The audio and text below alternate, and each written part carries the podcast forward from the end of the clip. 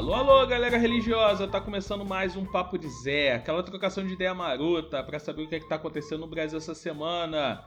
Vamos começar com meu amigo Eduardo. O que é que tá acontecendo aí, jovem? Tá acontecendo que tá frio pra cacete aqui. Eu não sei o que, que aconteceu com esse mundo, tá congelando tudo. Eu tô dentro de casa e tô com frio. Tá difícil. Andressinha, jovenzinha, o que, que você conta aí pra gente na noite de hoje?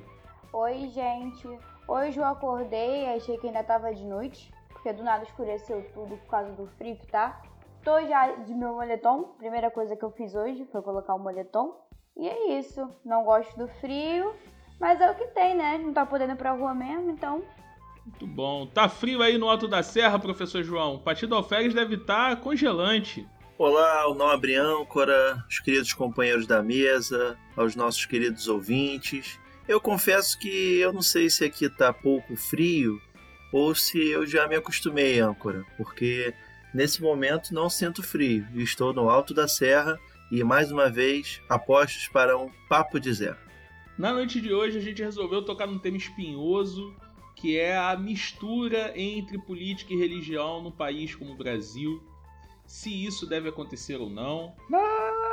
O que acontece é fato, mas a gente vai fazer uma discussão um pouquinho mais ampliada depois da vinheta. Deixe-me ir.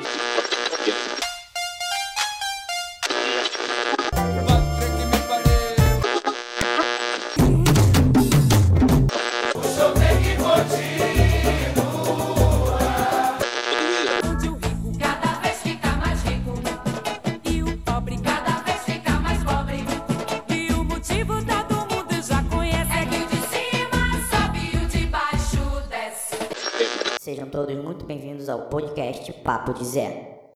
Bem, pessoal, é fato que o Brasil é constituído através de bastante influência religiosa, desde a chegada dos jesuítas aqui, a formação das primeiras escolas pela Igreja Católica, uh, como é que boa parte da formação cultural brasileira passa por essa influência religiosa cristã, como a sociedade foi constituída dessa forma, como a primeira Constituição brasileira uh, dava ao imperador poder do padroado de poder constituir uh, bispados, dioceses e por aí vai, e como a influência religiosa continuou durante o período republicano. Mesmo com uh, os membros da igreja sendo proibidos de votar, eles têm uma influência muito grande. E no período pós-ditadura civil-militar, nesse período que a gente vive, na nova república, você teve uma reconfiguração religiosa no Brasil, né? Vamos dizer assim, a distribuição das religiões brasileiras tem se modificado uh, vertiginosamente no nosso país. Aquela obrigatoriedade de ser católico acabou, então houve uma transformação religiosa muito grande. Começar fazendo uma pergunta bem simples para o meu amigo Eduardo. Meu amigo Eduardo, o Estado brasileiro ele é um Estado laico, na sua opinião? Ah, na minha opinião, não. Na teoria, talvez até seja, mas na prática ele não é. Não sei exatamente dizer assim, quais os, os pontos em que a, a, a, religião, a igreja, ela atua de forma oficial, mas de forma extraoficial ela, ela é muito influente. Mas eu diria pelo, pelo, pelo contato direto dos representantes da igreja com os fiéis das igrejas, como um direcionador de votos, vamos dizer assim é, como um apoiador, um validador de certo candidato, validador de certo governante. Esse cara presta porque ele é aprovado pela igreja. Seria um argumento utilizado. Enquanto que a igreja, na minha opinião, não deveria nem emitir opinião sobre isso. Enquanto os governantes respeitassem todas as práticas religiosas, a, a religião não deveria ser balizadora de, de capacidade de ninguém. Inclusive porque ela não faz análise de, de capacidade técnica ou de capacidade de, de é, governar, ela faz avaliação moral. Assim, esse cara é um cara de Deus, ou esse cara é um bom representante, não se ele é bom governador, ou se ele é bom deputado, ou se ele é bom legislador. Avalia se a, a, moral do cara, a moral da, da pessoa em vez da sua capacidade técnica. E aí, Andressinha, você concorda com o nosso amigo Eduardo? Então, o Brasil, na teoria, ele é laico, mas na prática ele não é? Na lei, como o Eduardo disse, o Estado é laico. Porém, quando nós observamos o panorama brasileiro, o panorama da política brasileira, principalmente nos, nos últimos anos, com a ascensão do novo presidente, nós vemos que isso não acontece. Nós vemos as medidas e as políticas governamentais e conseguimos enxergar quanto de influências religiosas há, principalmente de religiões cristãs, no caso, o evangelismo. Nós conseguimos observar o conservadorismo e a gente consegue ver de maneira bem clara é, em alguns projetos em como ele era antes e como ele se dá agora. Por exemplo, gosto muito de citar esse exemplo porque para mim é o que fica muito claro. Quando a gente vê a campanha contra as ISTs e sobre gravidez precoce, e quando a gente vê como ele era feito antigamente, como que era difundido a necessidade de usar os preservativos, a importância de educar as pessoas, por mais que não tenha tido tanto tantos resultados, havia uma política de preservação muito maior. E agora a gente vê a onda de conservadorismo em que a política é sobre abstinência sexual e que não devemos falar sobre isso.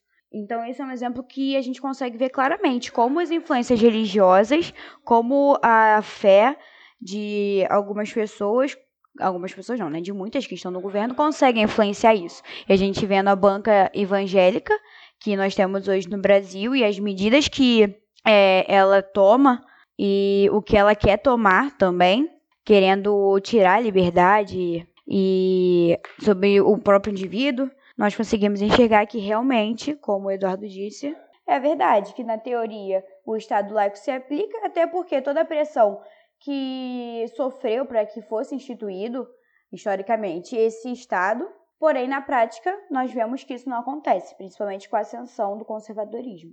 Professor João, você que gosta de contar contextos históricos, de pontuar essas transformações, você concorda com a fala dos nossos colegas? Você acha que a fala deles uh, aborda tudo isso? O Brasil sempre foi essa situação? Esse papo de Estado laico é papo para boi dormir? Ou nunca foi? O Brasil sempre é o que é agora, com uh, a força das, das diversas correntes religiosas exercendo pressão política. Isso sempre ocorreu ou houve algum momento que isso não ocorreu, na sua opinião? Não, isso sempre ocorreu. Eu não acho que hoje a gente vive um Estado laico para boi dormir. Eu acho que a Constituição de 88, que é a nossa Constituição mais avançada, é, do ponto de vista de direitos, principalmente, entre outras questões, ela deixa claro a laicidade do Estado. O problema é que no Brasil, e não só no Brasil, mas em outros cantos do mundo também, principalmente nas democracias ocidentais, existe uma tensão muito grande em cima da laicidade do Estado, exatamente porque dentro da sociedade nós temos forças e algumas dessas forças são forças religiosas que tendem a questionar essa laicidade do Estado. E o, o, o Brasil ele, ele tem algumas contradições muito significativas dentro do campo dos símbolos e que mostram para gente essa fragilidade dessa laicidade do Estado, inclusive no meu campo, chamando para o meu campo, que é o campo da educação, né, onde eu estudo, nós temos muitos grupos de pesquisa no Brasil que estudam exatamente a educação e a laicidade do Estado. Até porque nós temos algumas contradições de um Estado laico, que na rede pública de ensino tem, em algumas redes, não em todas, a disciplina de educação religiosa, ensino religioso, né, o que é uma contradição, na minha opinião. Agora, nós temos algumas contradições que sempre me chamam muito a atenção, que é o fato da nossa moeda né, estar escrito lá a frase Deus é fiel. E a questão da laicidade do Estado ela é, é, é algo muito importante, é, não só para aqueles que, que são ateus ou que não têm alguma religião específica, mas para as próprias religiões. É muito importante para as próprias religiões a laicidade do Estado. E, e, e exatamente por quê? Porque quando você coloca, por exemplo, e outra contradição que me chama a atenção, no Congresso Nacional um crucifixo, ou em assembleias legislativas estaduais um crucifixo, ou que, que você coloque a expressão Deus no papel moeda, né, aquilo denota uma característica de religião monoteísta. E nem todas as religiões elas são monoteístas. Existem religiões que acreditam em mais de um Deus. E elas também estão na sociedade, elas também têm uma significância para aquela sociedade e para do ponto de vista histórico, né? E que elas precisam ser, também ser contempladas. Então, assim, é um insulto para quem não é para quem não é cristão ter um crucifixo no Congresso Nacional. Congresso Nacional esse que é uma força do poder legislativo que faz parte do Estado brasileiro, que em tese é laico, que é laico de fato, mas que essas tensões que elas estão presentes até hoje, que já foram muito maiores no passado, mas que a história ainda carrega alguma força nesse sentido. O passado ainda carrega uma força muito grande e que faz com que essas tensões apareçam. Só uma correção que o nobre âncora fez a mim. Ah, parece que a frase não é Deus é fiel, né? Deus seja convosco, é isso mesmo, âncora? Não, é, eu também me enganei, não é convosco não, é Deus seja louvado. Tá lá na Deus na seja louvado. É isso aí. Então essa é uma das, é uma das contradições. Eu queria só apontar que Deus é citado na Constituição, no preâmbulo. É, o que também é outra contradição. Na mesma Constituição que diz que o Estado é laico. Né? Exatamente. eu, eu quero também chamar a atenção para uma coisa interessante que o, que o Eduardo pontuou com relação às próprias bancadas religiosas na, na, na Câmara, no Legislativo, e até mesmo algumas plataformas políticas que podem ou não ser vitoriosas em campanhas para o executivo, plataformas religiosas ou bancadas que se dizem religiosas. A gente tem hoje a bancada da Bíblia ou a bancada da fé, e o quanto que essas, é, é, essas bancadas vêm crescendo de significância dentro da política nacional. Eu trouxe um dado aqui, uh, nós temos um pouco mais de 500 deputados na Câmara é, é, Nacional, na Câmara Federal. E quase um quinto, um quinto, quase um quinto dos nossos deputados são da chamada bancada evangélica. A bancada evangélica, e eu trago aqui dados do Globo, de uma reportagem de 2019, do ano passado, em que havia na Câmara dos Deputados, em 2006, 32 deputados evangélicos que se diziam da bancada evangélica. E hoje esse número é de 90, ou seja, é o triplo de 2006 e cerca de um quinto da Câmara, ou seja, cerca de 20% da Câmara Federal ela é composta por essa bancada. E isso também tem uma significância com o crescimento dos evangélicos dentro da própria população brasileira. Aqui eu não estou querendo fazer um, uma propaganda contra os evangélicos, nada disso. Eles são um, um, grupo que está na sociedade, legítimo. O grande problema, às vezes, e o que me soa como algo muito contraditório e estranho, é você ter uma bancada religiosa, pensando em políticas para a religião dentro de um Estado que se diz laico. Então, são muitas contradições dentro disso. E hoje nós temos, de acordo com o censo, é, de acordo com o IBGE, cerca de 30% da população brasileira evangélica, com uma projeção para 2040 para que esse número chegue a 40%. E isso já está se aproximando muito do número de católicos, que historicamente é a maioria da população brasileira. E o crescimento desses evangélicos vem acompanhado pelo crescimento também da sua bancada, e como a Andressa também disse, em tempos de ampliação do conservadorismo, essas bancadas também se alimentam desse contexto em que nós estamos vivendo. E essa reportagem também traz alguns percentuais interessantes com relação às denominações religiosas desses evangélicos, né? em que a maioria, 34% da Assembleia de Deus. Uh, nós temos algumas igrejas tradicionais do campo do evangelismo, que é a Batista, por exemplo, com 11%, a Adventista 3%, Presbiteriano 2%, e a Universal do Reino de Deus, com 8%, sendo, sendo a denominação, a igreja é, com mais fiéis dentro da categoria dos neopentecostais. Essa fala do professor João, né, essa mudança de panorama, especialmente dentro do Congresso, me lembra muito a aliança que foi realizada já do governo Lula com o PRB, né, o Partido Republicano, que foi refundado, mudou de nome, era o antigo Partido Liberal, que usava as cores da Igreja Universal do Reino de Deus, aí mudou o nome do partido, mudou a cor do partido, mudou o número, mudou tudo, ressignificou o partido. E recentemente foi ressignificado de novo, já também deixou de ser PRB, né? agora são os republicanos.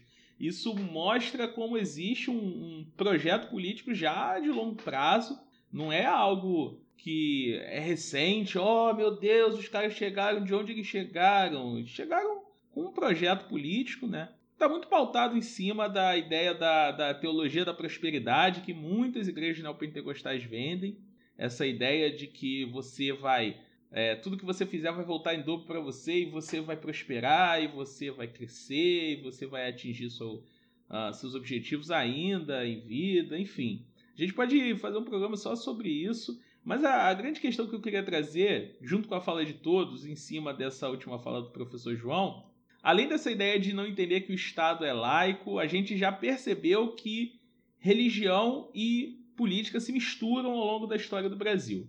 É fato indissociável que política e religião sempre estiveram de mãos dadas, onde determinadas correntes religiosas uh, sempre tiveram espaço na política, sempre puderam fazer política uh, em que correntes minoritárias não tinham esse espaço. Mas eu queria tentar identificar, se for possível, aqui a gente vai muito mais especular do que propriamente tentar trazer um, um, um dado concreto. Mas o que, que levou a essa grande transformação onde a, a, histórica Igreja Católica veio perdendo espaço? Porque até durante o período da ditadura e no final da ditadura, a Igreja desempenhava um papel importante passando pelas pastorais, as comunidades eclesiais de base, a própria formação do PT teve grande participação dessa esquerda católica. Eles atuaram ainda na Constituinte, como bem lembrou o professor João. Eu ouvi um podcast uh, do podcast chamado Fora do Meio, que falava sobre como, por exemplo, dentro da Constituinte, houve um lobby muito forte da igreja para que não se abordasse a questão de gênero e orientação sexual na Constituição de 88. Mas no final da década de 80 para cá, a Igreja Católica perdeu um espaço muito relevante dentro da política e dentro da sociedade brasileira como um todo. Tanto que eu lembro, quando eu era jovem, quando o padre Marcelo Rossi surgiu, que foi uma espécie de ressurgimento da igreja, com os padres cantores, aquela ideia de é, arregimentar novamente os fiéis, de cantar como se canta nas igrejas evangélicas, né, que a forma de culto da igreja era diferente, então a igreja tinha que se renovar. Como é que a gente pode identificar isso? Essa transformação religiosa, por assim dizer. Tudo bem que a, a maioria continua sendo cristã, mas a Igreja Católica perdeu uma parcela relevante de fiéis dentro da população brasileira. Eu acho que algumas questões você já acabou pontuando. Mas, assim, em primeiro lugar, acho que não foi isso que você quis dizer também, é que mesmo esses setores dito mais progressistas dentro da Igreja Católica, que é o pessoal que veio da experiência das comunidades eclesiásticas de base e que tinha orientação da teologia da libertação, eles sempre foram uma minoria dentro da esquerda católica, não só no Brasil, mas na América Latina, que foi quando aonde isso surgiu. Uh, mas eles tinham isso. talvez, se eles crescessem mais, essa situação talvez não ocorresse, mas a política do alto clero nunca ia permitir que eles se, se posicionassem como maioria dentro da igreja. Porque esses setores eles eram muito ligados aos pobres. E eu acho que o grande problema da igreja católica é, foi a sua elitização. A igreja católica ela não esteve, de fato, aonde aquele que eles dizem seguir é, disse para ir. O que, que eu estou querendo dizer? A igreja evangélica, principalmente as neopentecostais, isso bate muito com o período que você está falando, que é a década de 70, década de 80. Aqui no caso do Rio de Janeiro, que é de onde a gente fala, a gente pode falar muito bem, que acho que é um dos berços do neopentecostalismo brasileiro, a igreja neopentecostal foi para a favela, ou foi para a boca da favela, para a entrada da favela coisa que a Igreja Católica não fez, não, não faz. A Igreja Católica fecha, né? Começa por aí. Eu me lembro uma vez numa situação que foi muito emblemática, que isso me fez pensar exatamente sobre isso, né? Acho que a Igreja Católica perdeu é, é, muitos fiéis pela sua arrogância, pelo seu elitismo, pela sua falta de proximidade com as pessoas e principalmente com a massa da população, que é a população mais pobre. Né, que é a partir do momento em que, é, sabe aquela história que se Maomé, se a montanha. Se a montanha não vai a Maomé, não é isso? Maomé vai à montanha, não é isso? Não, então ao alguém contrário. foi à montanha. A ordem, Ao contrário? a ordem É, dos fatores não altera o produto, Eduardo. Fala aí. É mais fácil o cara andar do É. que a montanha. Então se o cara não vai, vamos fazer o mais Sim, é. difícil, que é É. levar Eu a sempre montanha. confundo essas porra. Re- Repete aí. Então, se Maomé não vai à montanha, a montanha Isso. vai a Maomé, não é isso? Eu não vou falar essa porra não, porque senão vai dar o efeito contrário do que eu tô querendo dizer. Porque o que eu, falei errado estava certo no sentido da minha cabeça. Porque a montanha seria favela, né? Mas é o contrário. Eu vou refazer. O que eu tava falando? Edita essa porra Tava aí. falando do pobre, falando, que a igreja foi elitista e que a, a igreja neopentecostal ficou na porta da Isso eu já favela. Foi Aí foi falar de Isso, Maomé é. e a montanha. Aí eu falar, sabe aquela frase? Aí se enrolou no Maomé. Então, assim, a, a, a esquerda. O que esquerda, tem a ver com isso, mano? Tá com raiva da esquerda, professor João? A igreja Não, é. católica. É. Lá, Ele hoje tá. Ah, deixa, deixa eu contar o exemplo, então, que eu ia falar. Né? É, e aí, eu, eu me recordo de uma situação, isso aconteceu uns 15 anos atrás, mas eu estava indo para a faculdade, e isso ilustra muito o que eu, que eu tô querendo dizer aqui. Um senhor cego, eu estava num ponto de ônibus, né? Um senhor cego, ele fedia muito, estava todo urinado, ele visivelmente era um morador de rua, e ele chegou até mim e me pediu ajuda. E eu era muito novo, não sabia muito o que fazer. E em frente da onde eu estava tinha uma igreja, uma igreja muito importante ali de Olaria, né, na região onde eu fui criado. E aí eu decidi levar aquele senhor, porque era um menino, tinha 16, 17 anos, levar até a igreja. Na minha cabeça, isso diz muito sobre o que a Igreja Católica fez. E acho que ainda faz, acho que ainda faz. Né? Acho que talvez agora menos, enfim. E eu, o, o primeiro exemplo de lugar que eu poderia levar aquele senhor para que ele tivesse uma caridade, algum suporte, algum auxílio, era uma igreja, e a igreja católica que estava ali. Eu atravessei a rua com ele, demorei muito, porque ele estava muito debilitado, ele estava muito fraco, ele visivelmente estava com fome, e eu levei ele na igreja. Bati na porta, né? E aí veio uma, algumas senhoras me atender, portão fechado, o portão continuou fechado, e eu falei, contei a história do senhor, se elas poderiam me ajudar. E qual foi a resposta? Não, a gente não pode te ajudar. E não no sentido de que a gente não pode porque tem alguém impedindo a gente. Não, a gente não tem o que fazer com ele. Então, assim, basicamente eu bati na porta da igreja e a igreja disse para mim não. Como ano passado eu trabalho numa escola pública municipal, e do lado tem uma igreja católica. E a gente estava tirando foto da formatura, e nessa igreja tem uma poltrona do padre, muito bonita, de madeira, que ficaria lindo para a gente tirar as fotos dos alunos. E a pessoa que cuida lá da paróquia disse não. Então, assim, esse bloqueio, esse impedimento em ajudar o próximo, e aí a gente pode até debater sobre o que é essa ajuda que certas igrejas fazem, e aí eu não estou querendo é, puxar a sardinha para o lado da igreja católica contra os evangélicos, nada disso. A gente pode até debater que tipo de serviço de ajuda é essa que está se dando por algumas igrejas nas pessoas.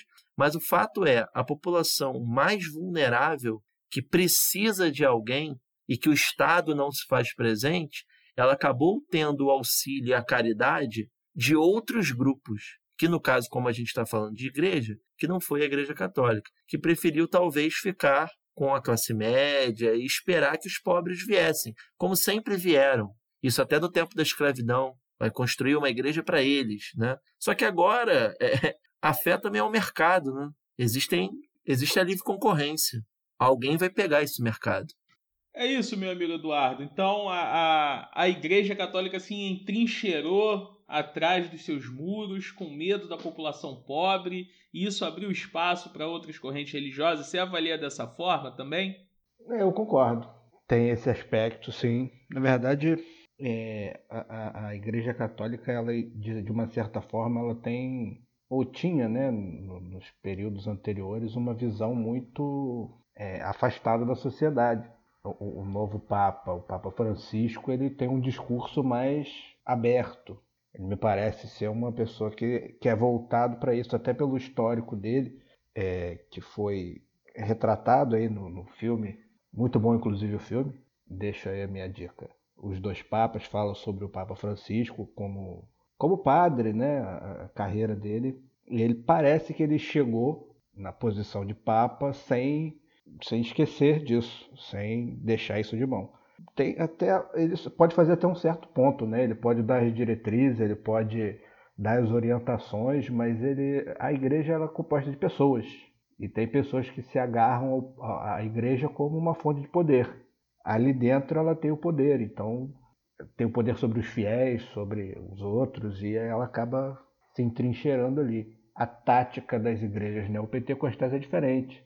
É, eu vou me, me, colocar como uma pessoa bem próxima e vou me difundir, vou me difundir e depois, depois a gente muda, se for o caso. Mas eles parecem que vão sim bem, bem a fundo na população. É interessante isso que o Eduardo está colocando, né? Porque exatamente a, a, o Papa Ratzinger, quando ele decide renunciar ao cargo, que é uma coisa que nos últimos anos não é algo comum dentro da igreja, né? É exatamente nesse sentido, é nesse movimento de, de, de fazer uma leitura de que a igreja está perdendo terreno, de que é preciso mudar, mesmo ele um sujeito muito conservador.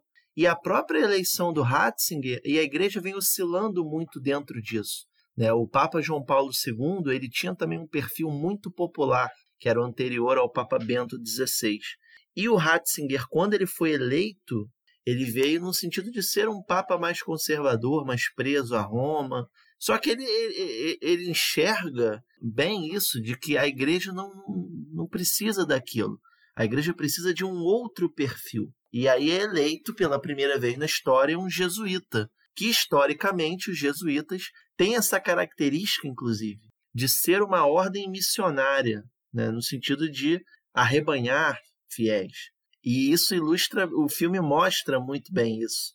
E é interessante enxergar a chegada do Papa Francisco nesse momento de crise e as tensões que ele passa também, tentando reformular a igreja e ao mesmo tempo mantendo os dogmas, porque dogmas não são revistos, o que são modificados são práticas, né, algumas atitudes da igreja. É, é difícil também mudar as coisas numa instituição tão antiga quanto a Igreja Católica. Uma complementação a isso é, que você pode notar é que a, a, a Igreja Católica é uma instituição exatamente muito antiga e com, com preceitos bem, bem é, difíceis de mudar, enquanto que as novas denominações neopentecostais são é, recentes, têm práticas mais atuais e se usaram da tecnologia para conseguir essa difusão foi para televisão, não ficou no, só no canal católico, foi para televisão, foi para o rádio, foi para o filme, se, se colocou não só como um espaço religioso, ela se abriu como um espaço da sociedade que por acaso é religioso, por acaso entre aspas, claro, e que coloca ali o seu programa da, da religião no final da noite, no meio da tarde, ou de madrugada, mas que passa novela, que passa filme, então ela não, não se coloca só como um, um, quadrado religioso. Ele é um espaço que é, é, existe na sociedade, mas que traz a sua, a, o seu caráter religioso aos poucos. Presente, está lá, você consegue ver. No, durante o comercial da novela, você tem ali durante 30 segundos o cara falando como ele é, como ele é bem sucedido e no final ele fala que ele é da Igreja Universal. Simplesmente uma, uma inserção rápida para lembrar que aquilo ali é um espaço de religião, da igreja. A gente fala muito da Universal porque ela é o, o expoente assim, de maior difusão, né? É porque a Universal tem um canal de televisão dela, né? Então é isso também é, tem que ficar é. claro. Ela tem um canal de televisão dela. A TV Record ela não, não é mais um veículo de mídia independente, ela é o canal da Igreja Universal do Reino de Deus. E ponto. Há muito tempo. O que eu queria trazer também, a partir da fala de vocês, foi o seguinte: uma coisa é que essa mudança que a igreja teve de Papa, de renúncia, uh, do, do Papa Francisco assumir, isso vem numa decadência da igreja. Tipo, a gente está observando o caso brasileiro, mas se você olhar para o Oriente, se você olhar para o crescimento do Islã, se você olhar para o expansionismo do Islã, que em breve vai rivalizar com a Igreja Católica, né? se já não está rivalizando com a Igreja Católica em números mundiais e o segundo ponto que vocês falaram, ah, igreja, as igrejas neopentecostais trazem aquela novidade, estão uh, usando a tecnologia, estão usando a mídia. Imagina-se que trouxesse uma mensagem mais nova, mais moderna, mas pelo contrário, o que se observa, pelo menos na minha visão, é que trazem uma pauta mais conservadora, mais retrógrada, quase reacionária, se comparada, por exemplo, às pautas e práticas trazidas pelo Papa Francisco como novo líder da Igreja Católica. Então você tem uh, uma mudança de paradigma dentro dessas igrejas que surgem justamente por uh, enfrentar alguns dos dogmas da Igreja Católica, né? tem esse propósito no seu surgimento, as igrejas evangélicas, mas que carregam uma pauta bastante conservadora e quando você observa a política brasileira, essa pauta conservadora elege muita gente e cria práticas políticas muito fortes. É, eu lembro na, na eleição da Dilma em 2014, quando a Dilma teve que lançar uma carta falando que ela era contra o aborto. Uh, lá em 2014, quando ela ganhou a segunda eleição, como que o Lula teve que se aproximar dos neopentecostais e como isso foi o fiel da balança para a eleição do, do senhor Jair Bunda Suja Bolsonaro uh, em 2018. Como ele tentou cortar para todas as religiões possíveis e imagináveis, mas a força política dele mesmo reside nos neopentecostais. Uh, os grandes líderes dessas igrejas neopentecostais apoiam o governo Bolsonaro abertamente, uh, fazem falas em suas redes sociais pessoais a favor do governo. Como é que a gente pode observar igrejas que são mais novas, que deveriam trazer pautas mais modernas, por assim dizer, mais próximas da população pobre, mas na verdade tem um projeto de poder político muito conservador, quase reacionário. Quase? Então, é, nós podemos observar a partir do objetivo do neopentecostalismo. É, aqui no Brasil, ele surgiu com Edir Macedo e com R.R. Soares, formando a Universal e depois se destrincharam.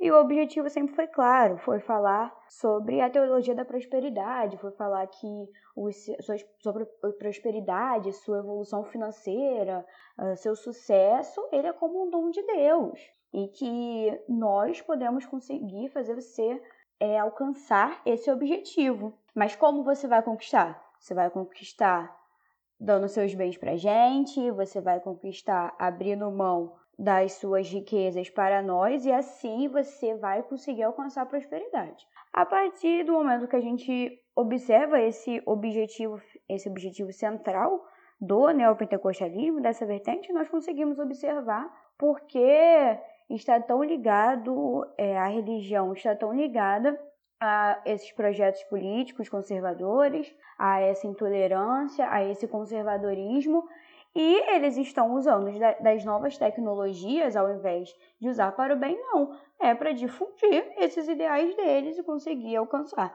mais pessoas, mais fiéis, dispostos é, muitos que não possuem, muitos mesmo que não possuem conhecimento sobre aquilo, que querem agarrar alguma fé, alguma crença que vão ajudar eles em algum momento, porque eles estão desesperados, passando por algum problema, eles procuram isso. E eles procuram as pessoas que estão mais à margem da sociedade. Quando vocês falam, falaram sobre essa ascensão do pentecostalismo, realmente houve, existe. Mas quando a gente é, olha para o neopentecostalismo, nós vemos que eles têm um projeto de, eles não vão na favela, eles não vão no presídio, criar igreja no presídio, na favela, para ajudar aquele povo. Muitos vão de bom coração, mas a maioria vai por quê? Porque muitos ali não possuem educação, infelizmente, vide a desigualdade social existente no país, que não possuem conhecimento, senso crítico e não conseguem discernir o que está acontecendo ali.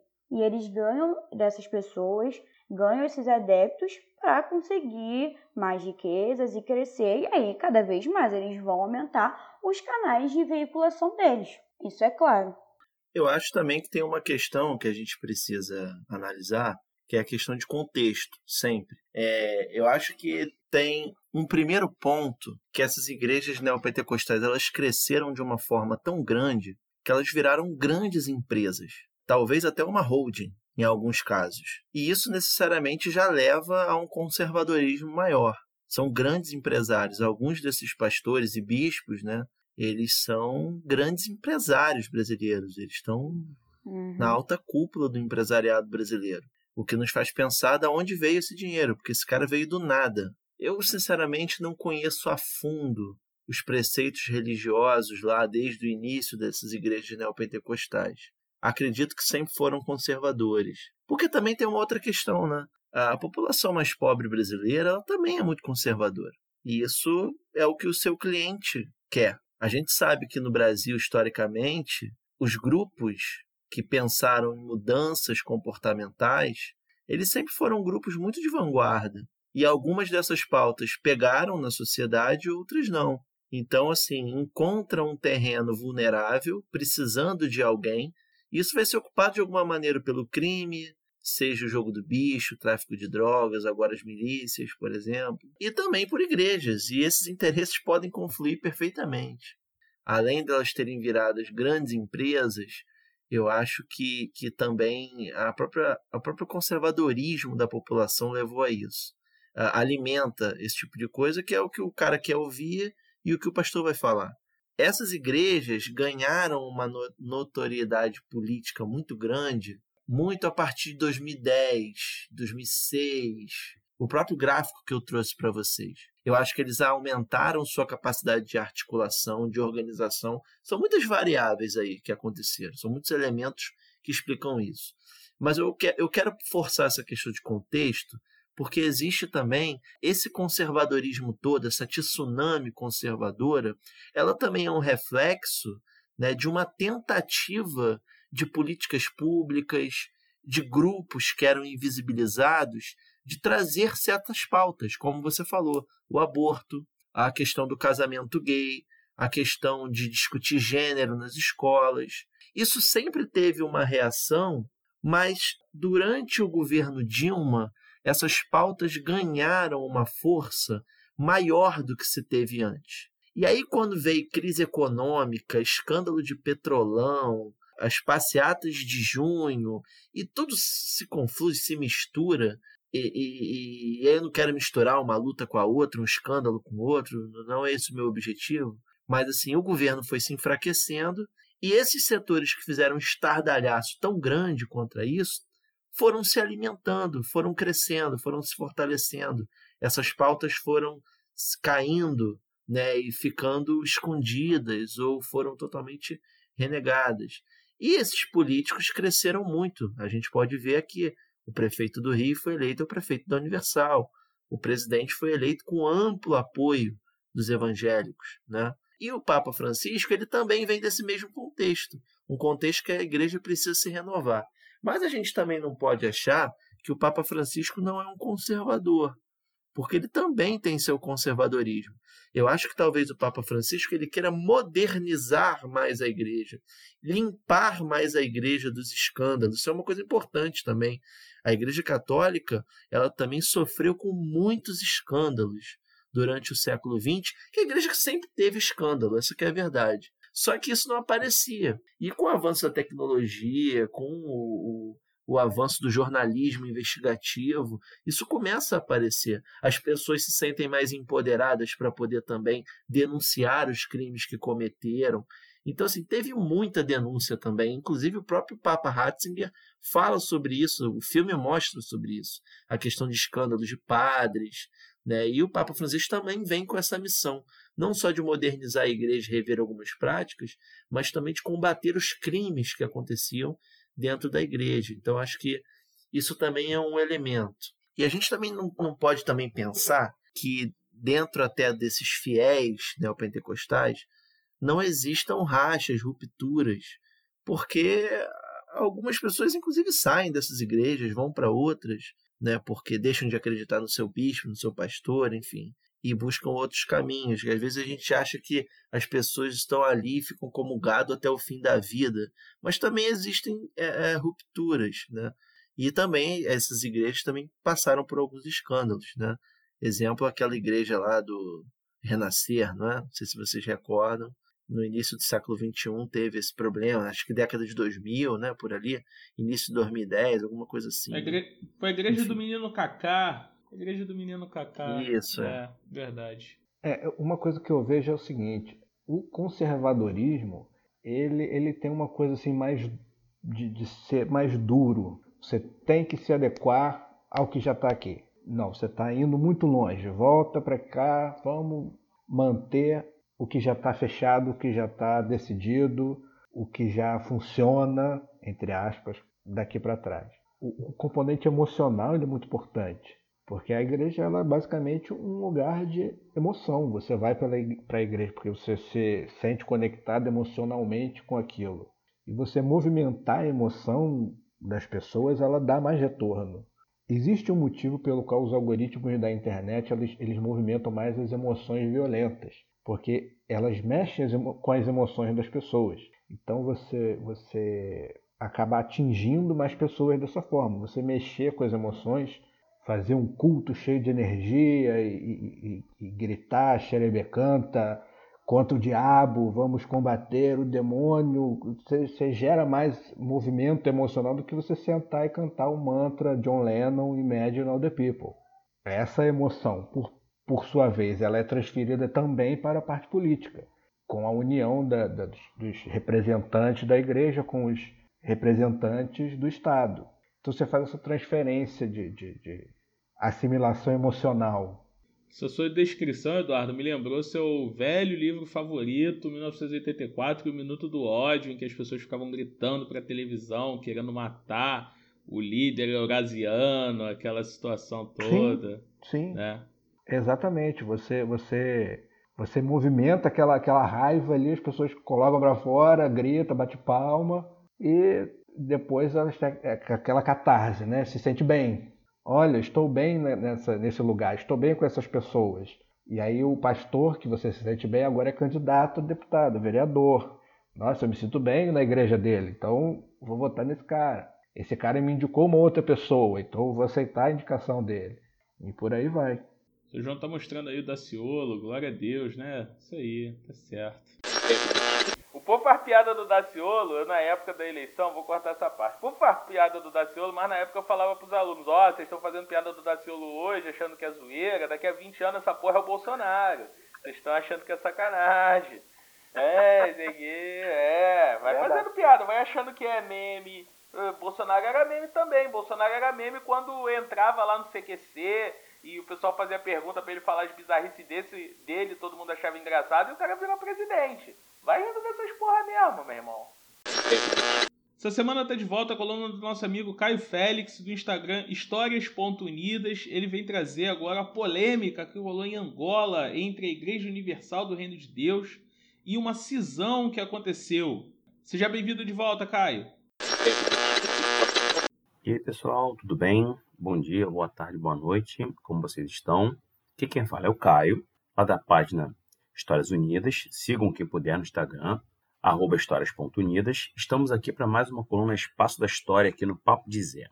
Bom, hoje a questão é polêmica, digamos assim. Né? Vamos falar sobre uma questão cismática.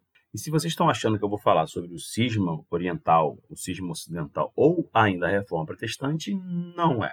Estamos falando sobre o cisma e é toda a problemática da Igreja Universal do Reino de Deus na África, né? especialmente na África lusófona. Né? Bom, recentemente, o pastor Silva Matias, que é uma das maiores lideranças da Igreja Universal do Reino de Deus em Angola, acusou os pastores da Igreja Universal, dentre eles o Honorilton Gonçalves, que é o vice foi ex-vice-presidente da TV Record, e o Edir Macedo, o líder da Igreja Universal de Reino de Deus, de racismo, desvio de dinheiro e de imposição de vasectomia. Né? Para quem não sabe, a vasectomia é uma prática frequente nos pastores após eles casarem-se, especialmente da Igreja Universal, e terem filhos. Esse pastor, Silva Matias, disse que, dentre outras coisas, do, uh, o fato de Edir Macedo frequentemente uh, incorrer no racismo e que ele teria dito que os africanos são negros porque os antepassados deles tiveram contato com macacos. Né? Então, em razão disso, o Silva Matias e outros pastores angolanos romperam com a Igreja Universal e fundaram a Igreja Universal de Angola. Segundo as estatísticas, a Igreja Universal do Reino de Deus tem por volta de 500 mil fiéis em Angola, e desses 500 mil, o Silva Matias tem uh, disse que tem por volta de metade das igrejas e dos fiéis. Né? E um fato que é interessante é que essas tensões entre as lideranças brasileiras e as lideranças africanas não são de hoje, elas já têm algum tempo.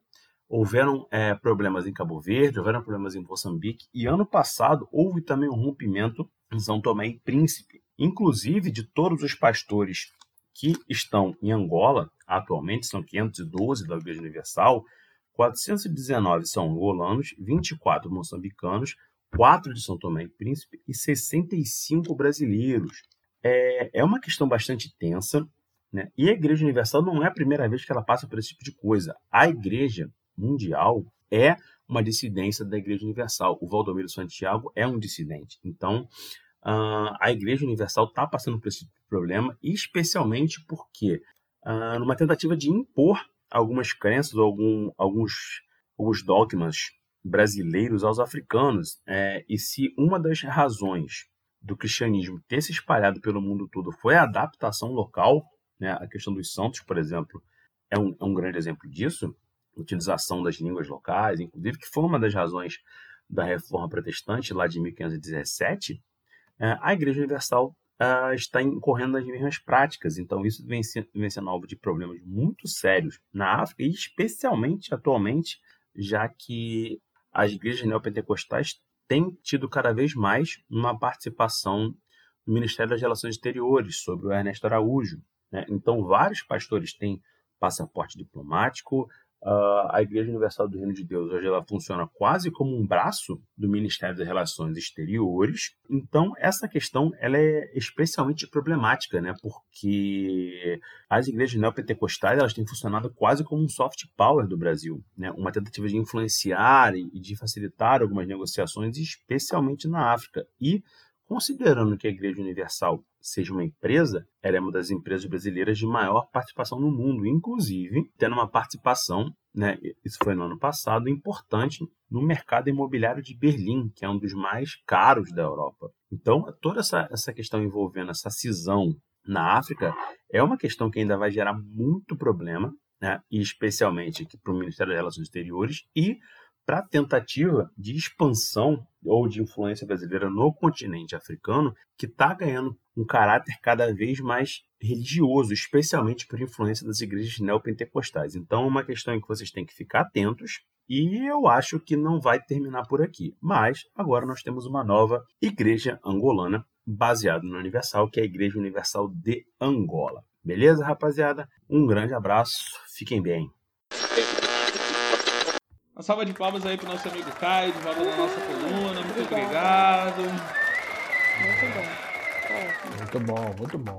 Foi muito interessante a fala dele, especialmente no caso de racismo em que o Bispo de Macedo está sendo acusado. Isso me lembrou muito uma algo que eu ensinava. Eu acho que eu não devo mais ensinar, porque teve gente me perseguindo. Como o professor João falou no último programa, as pessoas têm medo do professor de história porque eu expliquei como que a Igreja Católica ela legitimou a escravidão a partir da, da maldição de Cã.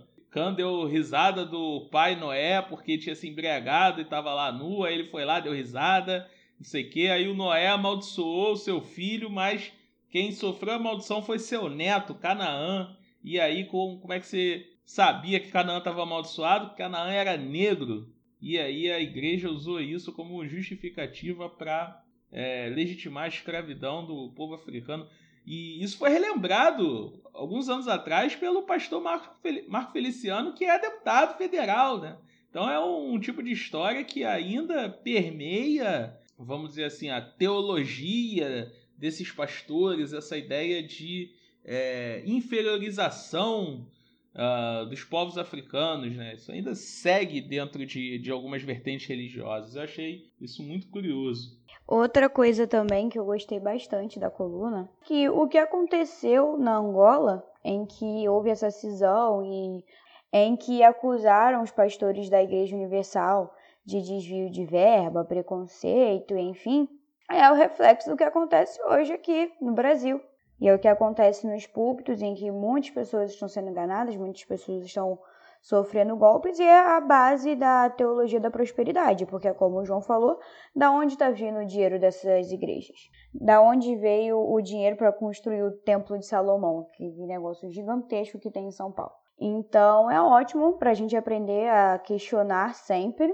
Eu venho de uma base cristã, inclusive sou cristã, e, e ver casos como esse, escândalos como esse, são extremamente importantes para eu sempre continuar questionando quem está no púlpito e questionar todo o contexto ao qual eu estou inserida e estimular que as pessoas façam o mesmo e também estimular e ensinar o senso crítico para a maioria das pessoas para que ações como essa não venham a acontecer. E também falando sobre o, o caso de racismo e o que o Adriano tocou, é muito bom a gente sempre questionar é, as missões que a Igreja Universal ela faz na África, né? porque eles não vão para lá vou ajudar, não vão fazer o que Jesus Cristo falou, ajudar os pobres, os necessitados, não. Eles dão um prato de comida, em troca vocês têm que vir para minha igreja, vocês têm que aceitar que eu construa uma igreja aqui na sua comunidade. Então também é algo sempre bom a gente fazer esse filtro em relação às missões que a Igreja Universal faz.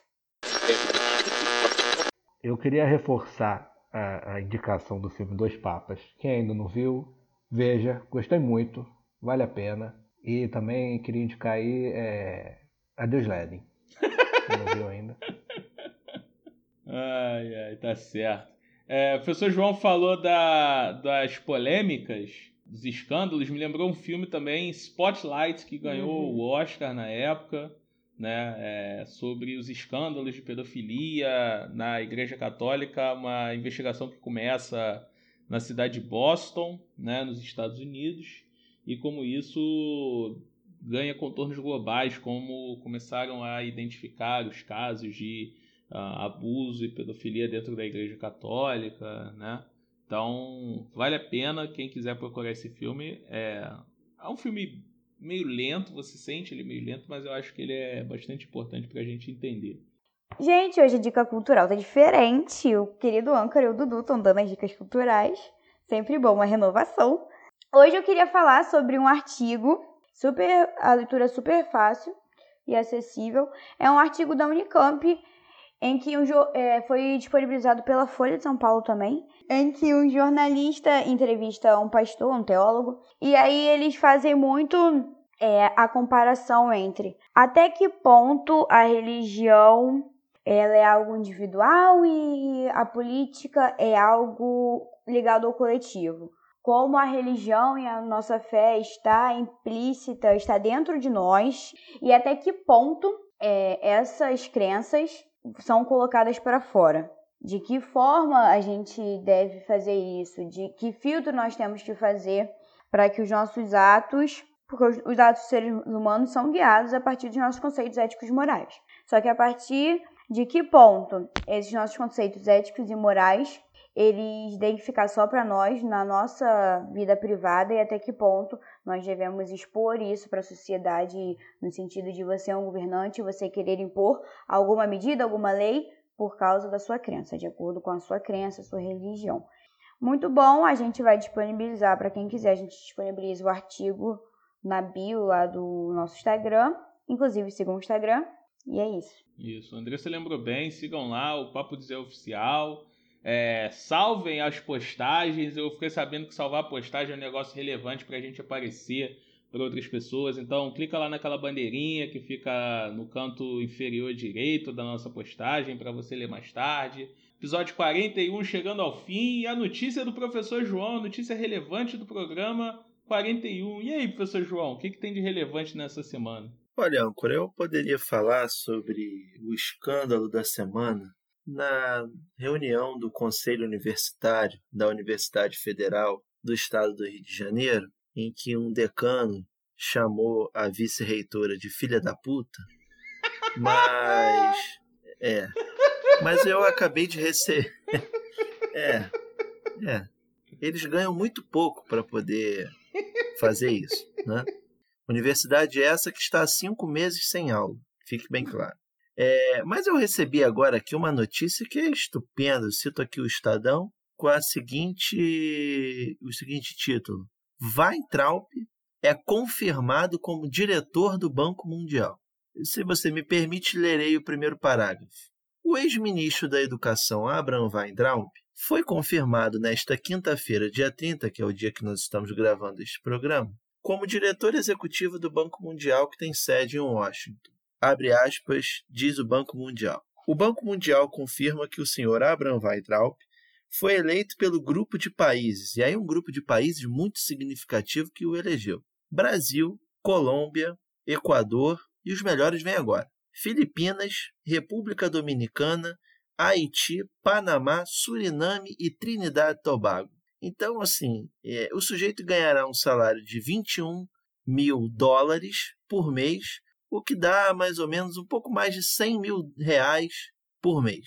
Então fica aí essa notícia relevante do senhor Weintraub, que saiu fugido do Brasil, usou passaporte diplomático numa manobra criminosa do atual governo, porque ele ainda era ministro quando ele viajou para os Estados Unidos e utilizando o passaporte diplomático, ele entrou em território americano só quando ele já estava lá que ele foi demitido, exonerado do cargo. E fica aqui essa notícia relevante do senhor Weintraub sendo representado por países muito significativos da comunidade internacional e o Brasil em meio a esses países todos, né? A que ponto chegamos, âncora? Nós estamos agora indo do fugitivo ao filho da puta. Vocês, vocês querem acabar com a, minha, com a minha noite, é isso. Vocês querem me desgraçar. É esse o objetivo de vocês. Que pariu. Diga-se diga de passagem, você esqueceu de, de você esqueceu, não, você falou muito bem, mas você foi elegante. Eu só queria dizer que ele saiu fugido que nem um cachorro sarnento, com a porra do rabo entre as pernas. Esse é o tipo de gente que estava no governo, que foge do país como um delinquente que é. Eu gostaria, Âncora, se você me permite também, de que os ouvintes, como nós somos um programa de rádio, de podcasts, não sei qual é o nome que chamam isso, Infelizmente, o ouvinte ele não tem a possibilidade de nos ver, a não ser nas redes sociais. Existe uma história, Zupa, é, vulgo Andressa, de que um membro do Papo de Zé guarda semelhanças físicas com Abraham Weintraub. Eu gostaria que, para o nosso ouvinte, que agora deve estar ansioso em saber quem é, que o departamento de arte do programa faça uma montagem, uma montagem não, mas uma apresentação dessa imagem para que o ouvinte possa tirar essa dúvida se essa pessoa que hoje está com uma barbicha que lembra Vladimir Ilyich Ulyanov Lenin, tá? Se essa pessoa guarda essas semelhanças. Também fico na dúvida se a barbicha é do Lênin ou do diabo, já que hoje estamos falando de igrejas. Então fique aqui o meu recado final. Um abraço aos amigos, ao nosso timoneiro e aos queridos ouvintes. Valeu, gente. Beijo. Até Beijo, gente. Boa noite. Vai logo, faz seu trabalho aí. Não quero não. faz seu trabalho. Sentiu, sentiu. É isso que eu falo. Galvão? É. Fala, Tino. Sentiu. Vai mudar. Sentiu. Pessoal, sigam a gente lá no Instagram, o Papo Dizer Oficial. Curtam, compartilhem, mandem pros seus colegas. Um abraço aí pra todo mundo e até a próxima. Ó, pessoal, você vai ajudar agora na obra de Deus. Se você quiser ajudar, amém. Se não quiser ajudar, Deus vai andar outra pessoa pra ajudar, amém. Entendeu como é que é? Se quiser, vem. Se não quiser, que se dane. Ou ou desce. Vou tentar dar-vos a minha opinião sobre política, sobre religião. O que eles pensam e fazem para nos enganar. Enquanto nós, o povo, ficamos a olhar. Prometem mundos e fundos e soluções. Chamam tudo uns aos outros até de cabrões. Outros rezam e fazem votos de castidade e acabam por violar crianças de terra.